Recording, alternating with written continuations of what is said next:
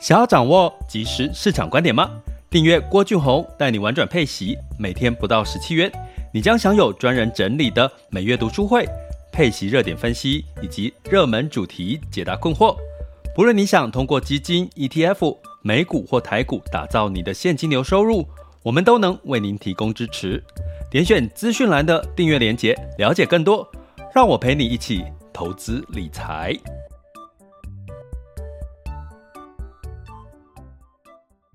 听友们，大家中午好、早上好、下午好、晚上好。今天是二零二三年的七月二十日中午的时间，周四了。再过一天呢，又即将来到我们的这个周五哦。这个稍微可以再让大家稍微休息两天的时间哦。那接下来就即将七月份又快结束了。那接下来都是密集的财报公布，包含像这个金融股之后，金融股财报其实是不错，大家知道哈，因为。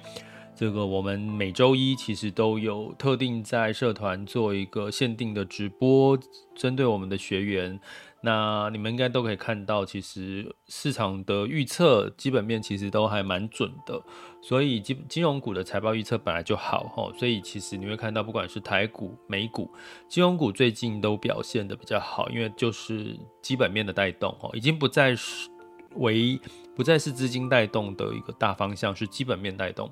那这个方向的趋势，接下来就延伸到一些像 ASML 特呃今天的晚一点的台积电法说，然后特斯拉还有 Netflix 都开始要陆续公布他们的财报。那呃基本上呢，美股的财报的法说会一季一次哈。那通常呢，会是在这个所谓的电话 conference call，就是是电话会议哦，他们不是呃直接约在一个地方哦去做一个开会。那所以我们可能先在陆续接下来公布这个法说财报的时候，我觉得让大家弄懂一下每一季都会发生的事情，到底他们在搞什么，呃，以及你到底要看哪看哪些重点哦。其实我觉得让大家在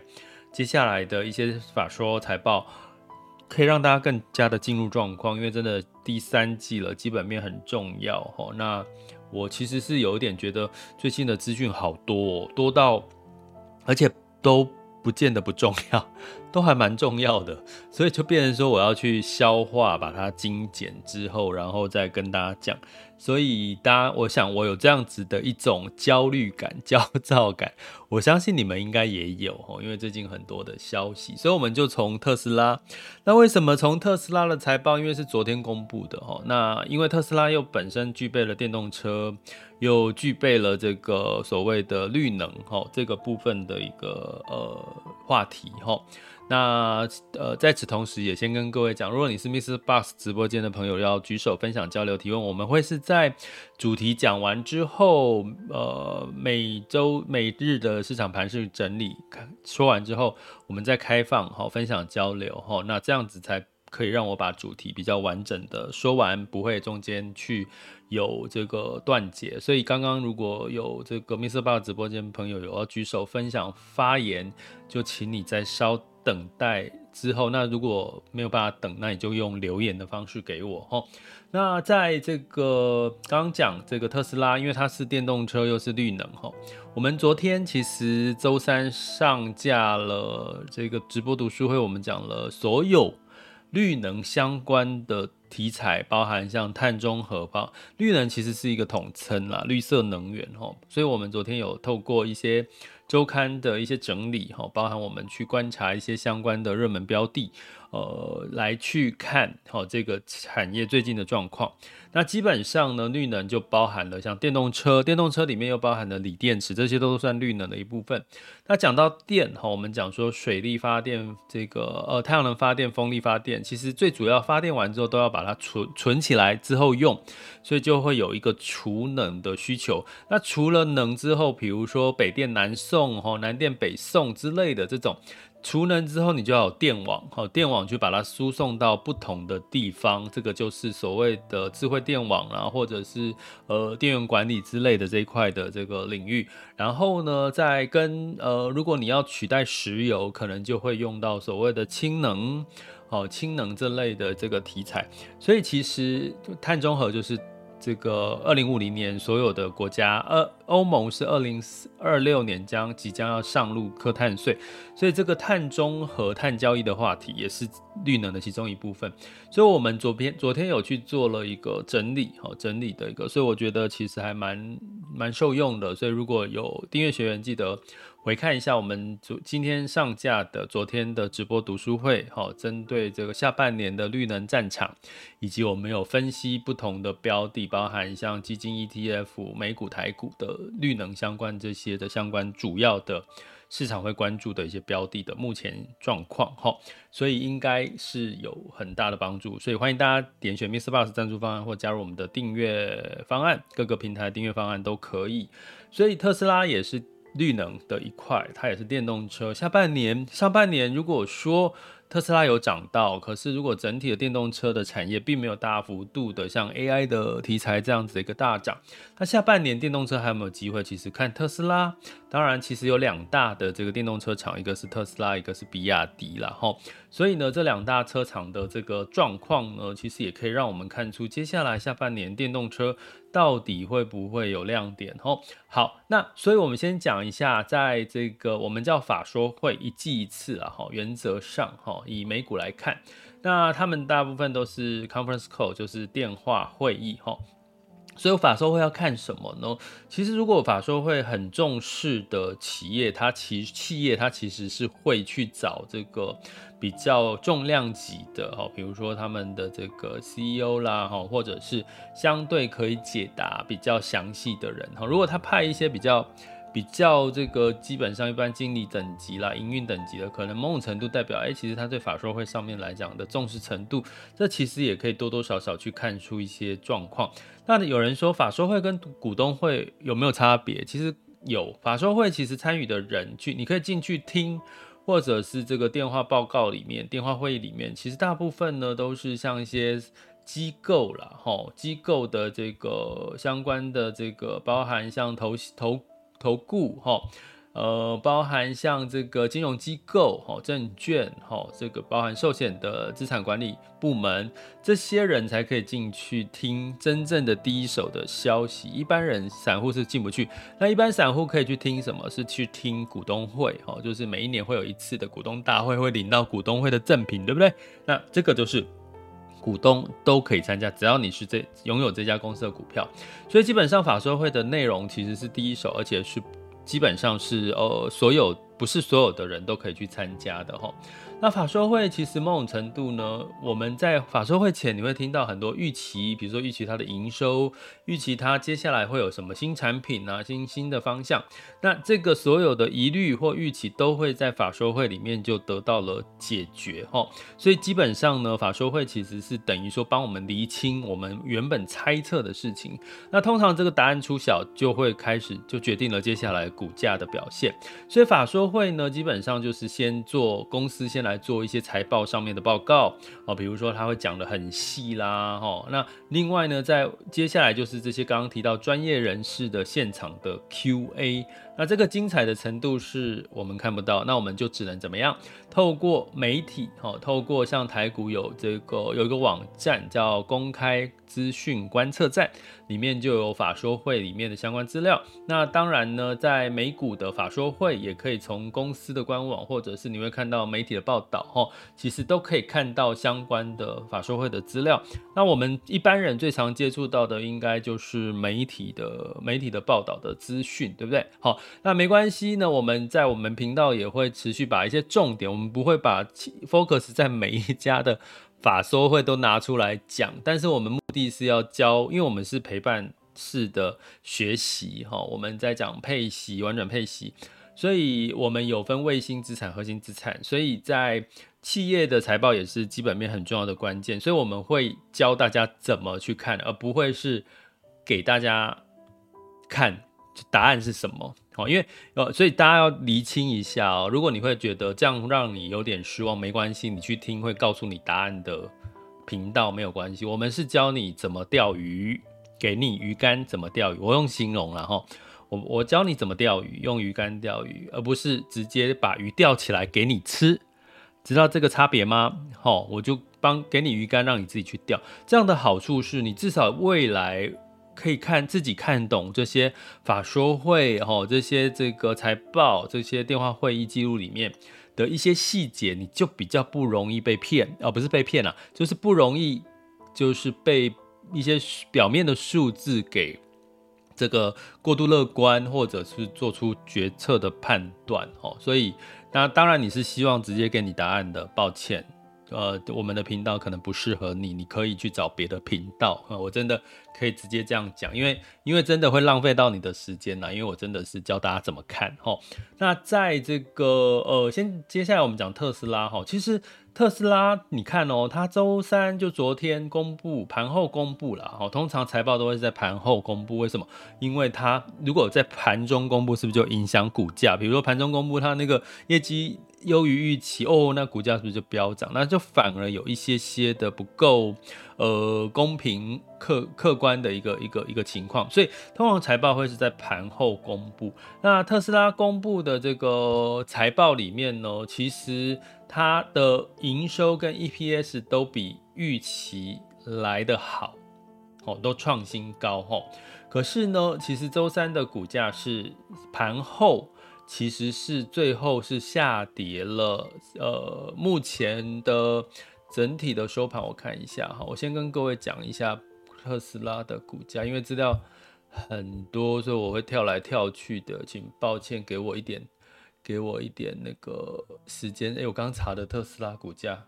呃，好像是零点多，零点零点零点，特斯拉零点跌了零点七一，哈，跌了零点七一个 percent，哈。所以也就是说，我刚刚跟各位讲，如果你只是听到，哎，特斯拉的第二季的财报跟营收跟获利都优于预期，哎，那照理说，其实股价其实应该某种程度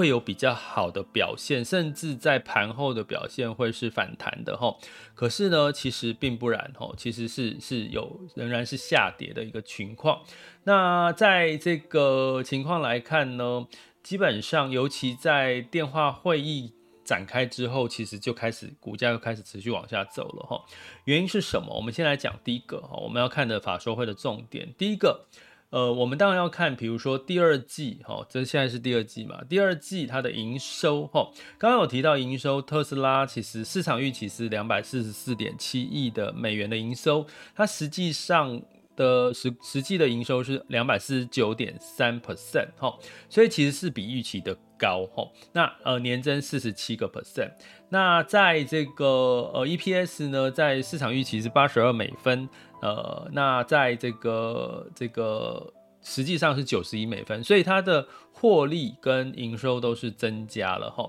那听，如果你只是我们只是听到这个消息，我们会觉得说，诶，那应该特斯拉股价会涨。可是我们要讲一件事情哈，它超优于预期哈。可是它是 Q2，我有跟各位提醒过，所谓的 Q2 就是代表四五六月的事情，那这个已经发生，它是过落后指标哦。通常法说，呃，通常在这个财报公布都是落后指标，因为它已经是。上一季发生的事情，它公布给大家知道嘛？它会在下一季公布上一季的，所以它是落后指标，所以超预期是个好事。所以第一个你观察的是它有超预期是一个好事哈。可是它的超预期呢？大家知道，其实特斯拉它是降价，牺牲的获利所带来的，好，牺牲的获利带来的营收哈。所以呢，基本上市场当然就会去看说，那你整体来看。如果哈，在目前整体的这个毛利率是十八点二，第二季的毛利率是十八点二哈，其实是过去以来最低最低的同期，过去五年来最低的一次，所以这也代表它的降价的确带动了毛利的降低，而且带动了销售的这个营收的这个成长哈。可是接下来好，上半年好啦，你说这个景气不好。哦，还是很多的，还是有很多的供应链的问题。那，那你降价，你赚到钱了。那请问，第二个，我们刚刚讲落后指标嘛，它超乎预期了。那第二个，那你接下来有什么好消息可以让我们期待了？这就是属于领先指标，这就属于接下来市场对这家公司的预期哈。所以，我们刚刚讲第一个过去是好的，哎，拍拍手，大家觉得很棒。可是，那接下来呢？尤其进入第三季是基本面，所以市场在预期什么呢？市场预期它接下来如果不要靠降价，有什么样子的机会是可以让它赚到更多的钱？哈，那市场期待是它有没有新产品？比如说特斯拉，它其实有在规划做这个电动皮卡哈，Cybertruck 哈，还有像一些计程车自驾型的这个自动驾驶的计程车，哎，他们说了，那到底有没有具体？接下来你要研开发这个产品，它的规格是什么？你至少讲一下嘛。那你预计什么时候会有这些产品出来？抱歉，这次的电话会议都没有提供相关的具体的数据，代表这件事情都只是纸上谈兵。所以这带来是说，哈，所以我们接下来第三季还是要看电动车接下来的产销量。好啦，按你销量有成长，可是是降价得到的数据，那你第三季还要再继续？这个降价促销吗？那如果是这样，你的毛利不就是更加的疲弱吗？那这样子的话，市场怎么会觉得是期待下接下来你会有更好的那个营收跟获利，对不对？这样你理解我意思吗？其实未来的是这个数据其实是更加的一个重要哈。所以呢，在甚至呢，在这个特斯拉的电话会议里面，他有提到，其实他因为他接下来一直在。扩张很多的哈生产量的这个产房哈，所以呢，而升级它必须要升级这些产房，反而有一些厂房是在停工了。那你这样子的意思是你下第三季接下来的这个产量销量会减少吗？这就是一个问号哈，这就是市场上面觉得说，哎，你好像第三季我听不到什么好消息哈。那当然呢，特斯拉有在解释，因为我刚刚有讲说在。法说会在这个电话会议里面有两个部分，一个是公司直接的说明，第二个部分就是 Q&A。在 Q&A 的部分，哦，有人问他的，哦，那第二季的毛利低，哈，那他特斯拉解释是因为降价之外，还有包含电池的成本增加也有关系。哦，有没有听到了？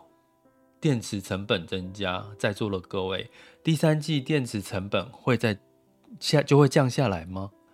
好像也不容易，对不对？好，好像也不容易，所以是不是代表你特斯拉第三季营收毛利也是持续会往下走呢？有没有什么再更好的消息呢？到目前是不是还没有听到？哈，那在各个业务来看，哈，像特斯拉说，它其实汽车哈增年增四十六 percent。好，年复合成长率四十二 percent，三十 percent 以上，这是的确是符合市场的预期哈。那它其实有其他的业务，包含像这个太阳能发电、电池、家用电池，还有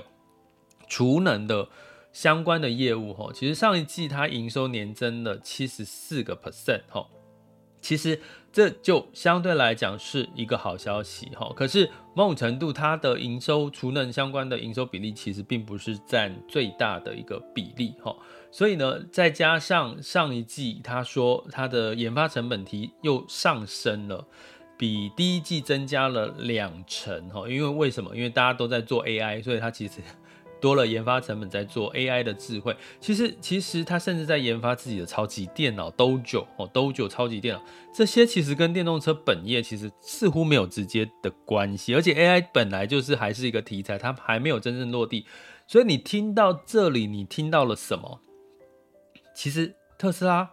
他一直在尝试新的东西，可是他实际的真正落地的电动车，其实看不到接下来。比如说我最常讲，之前有讲过，它的自动驾驶呢，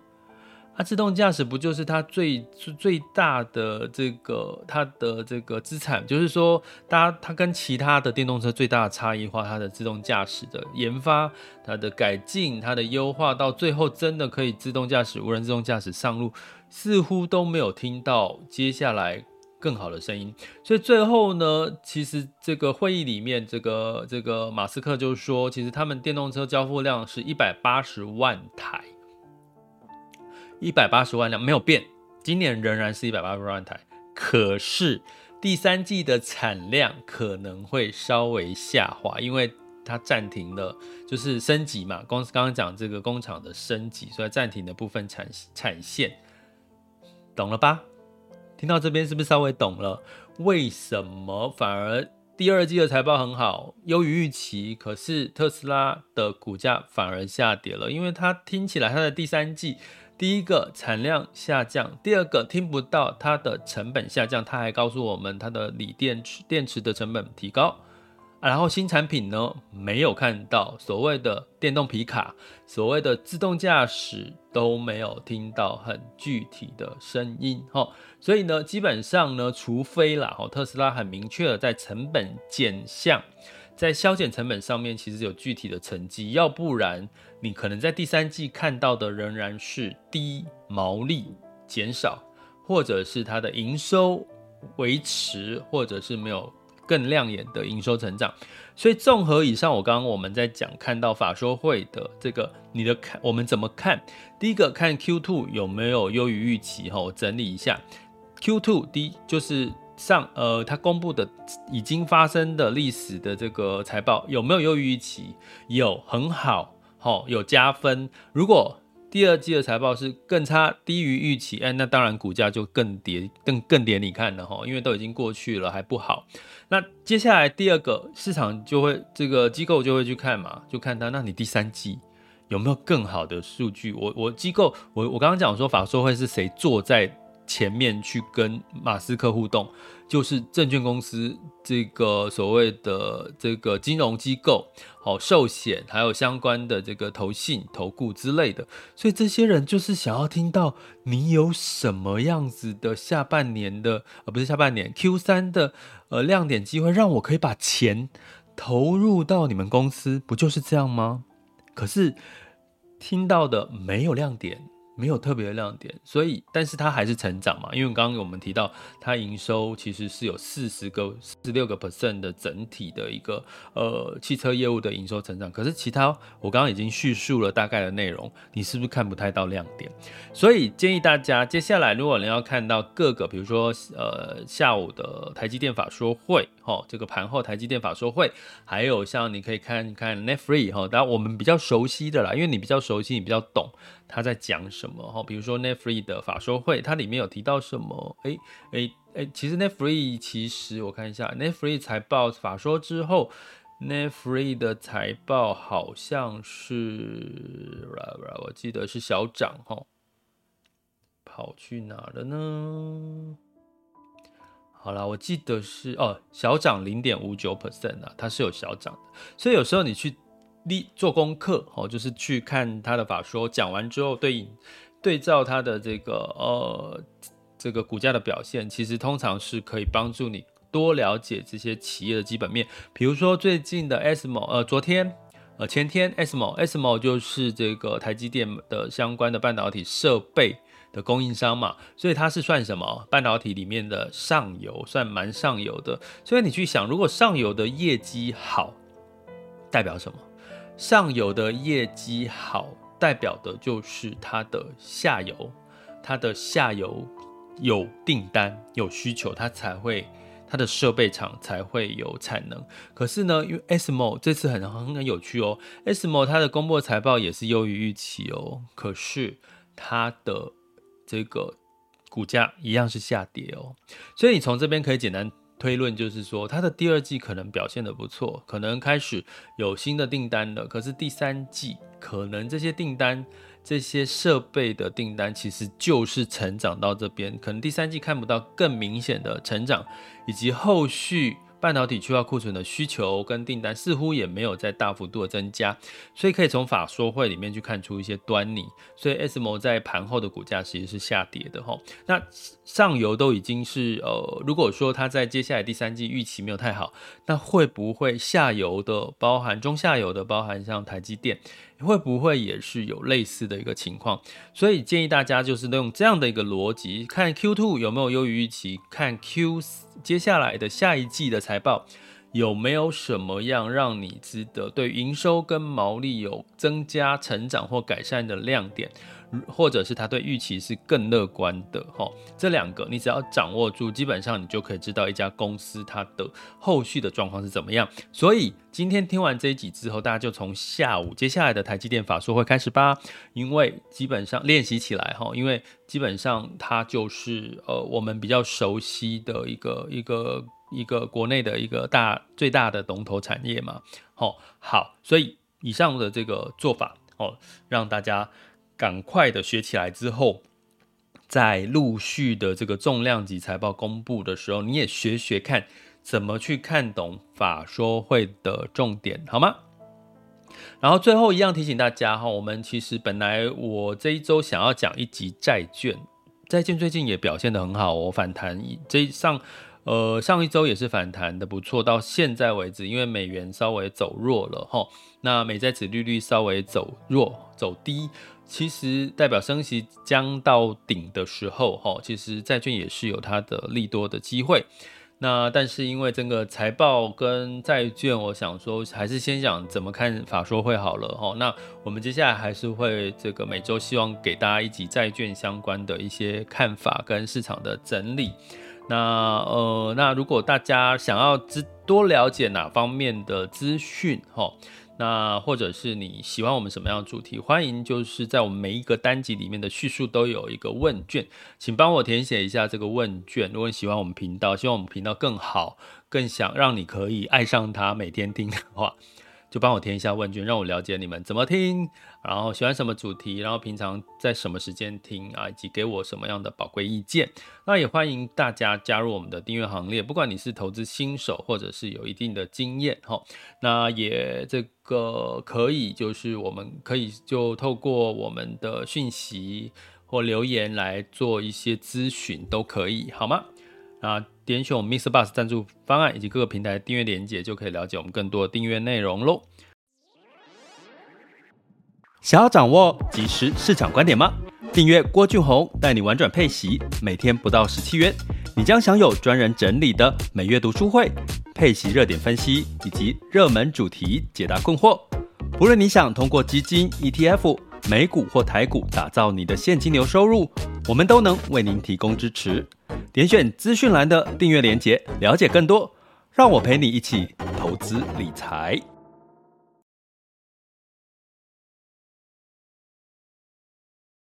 好，接下来进入到二零二三年七月二十日周四的全球市场盘势轻松聊。首先，我们看到哦，这个七月二十日风险指标部分，今日 VIX 恐慌指数是十五点九五。十五点九五，那现在当下 VIX 恐慌指数是十三点七四，十年期美债殖利率是三点七五二二 percent。很有趣的是，在美股近期都是上涨的一个情况下，恐慌指数有稍微上升，尤其是近月恐慌指数，代表市场对接下来的这个财报的公布呢，可能会有觉得有好有坏的变数，是有一些担忧的哦。好，所以波动接下来应该会加大。那十年期美债殖利率呢是三点七，十年期美债殖率是三点七五二二。好，那我现在 MixerBox 直播间 又被断线了哈，所以我们现在就就是脸砖粉砖社团了哈。那在这个呃美股的部分哈，其实普遍是涨多于跌哈。道琼上涨零点三一 percent，S&P 五百、纳斯达克分别上涨零点二四跟零点零三个百分点，费城半导体下跌一点零六个百分点。好，那在原因在苹果是创新高哦，因为他说他要打造 Apple GPT，Apple Chat GPT，呃，就又跟 AI 话题沾上边了。那其实像金融股，其实财报相对来讲表现的都不错，高盛也其实上涨了一个 percent 以上。那费半是下跌了一点零六 percent，哦，涨多的修正，哦，其实应该也算健康。欧股呢，呃，在这个英国，哦，说它的通膨似乎是这个下降的幅度是大于预期，哈，所以整体来看呢，其实泛欧六百上涨零点二六 percent。德国下跌零点一 percent，法国及英国分别上涨零点一一跟一点八个百分点。呃，原因是英国的通膨有下降，其实是好消息哦。对欧洲来讲，通膨下降，接下来他们升息的压力就没有那么大了哈，所以带动的欧股普遍是上涨的。那在整体的这个雅股的部分呢，基本上呢，这雅股的部分呢是跌多于涨，好像昨天哦是这个七月十九日是日经二五是上涨一个 percent，那台湾加权指数是下跌一个 percent 以上。那这个 A 股哦，其实上证指数上涨零点零三 percent，那香港恒生跟科技是呃。尾盘跌幅收敛哦，是小跌零点四四 percent 左右。那能源的部分，九月份布兰特原油期货是下跌了零点二 percent 哈。那原因是这个供应量、供给量哈，其实是没有大幅度的下降，所以让油价是稍微的下跌。那我们来看一下目前的雅股的一个最新的走势哈。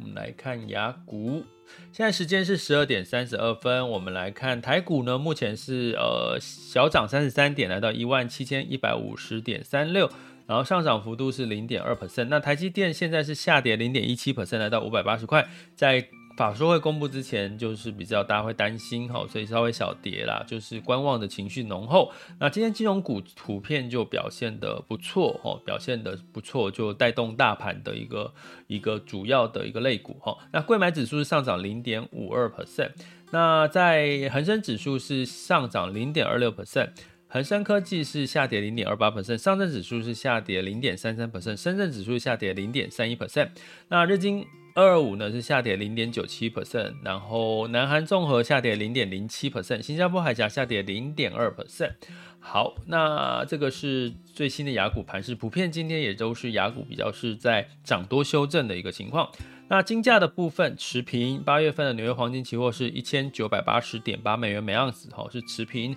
美元稍微走强，哈，因为这个相对稍微走强，然后但是欧英国，哦，英镑稍微走贬，哦，带来了美元指数，呃，上到了一百点。二六三九吼，所以美元稍微走强，是因为呃欧元稍微走弱，因为市场预期欧欧洲可能不需要大幅度的升息，带来了欧元的走弱吼，那当然有利于呃整体的这个欧洲的市场股市的一个表现。那美元兑换台币是三十一点零六，美元兑换人民币是七点二二六零，美元兑换日元是一三九点六一，也就是美元都有稍微的反弹，然后稍微的反弹。那所以在这个我们就持续的关注，最近最主要的还是在基本面的走势哦，这个公布的数据。好，那今天这一集就教大家怎么去看法说会的两个重点哦，那相信对大家的这个呃这个看法说会看懂法说会会有一定的帮助。这里是郭俊宏带你玩转配息，给你及时操作观点，关注并订阅我，陪你一起投资理财。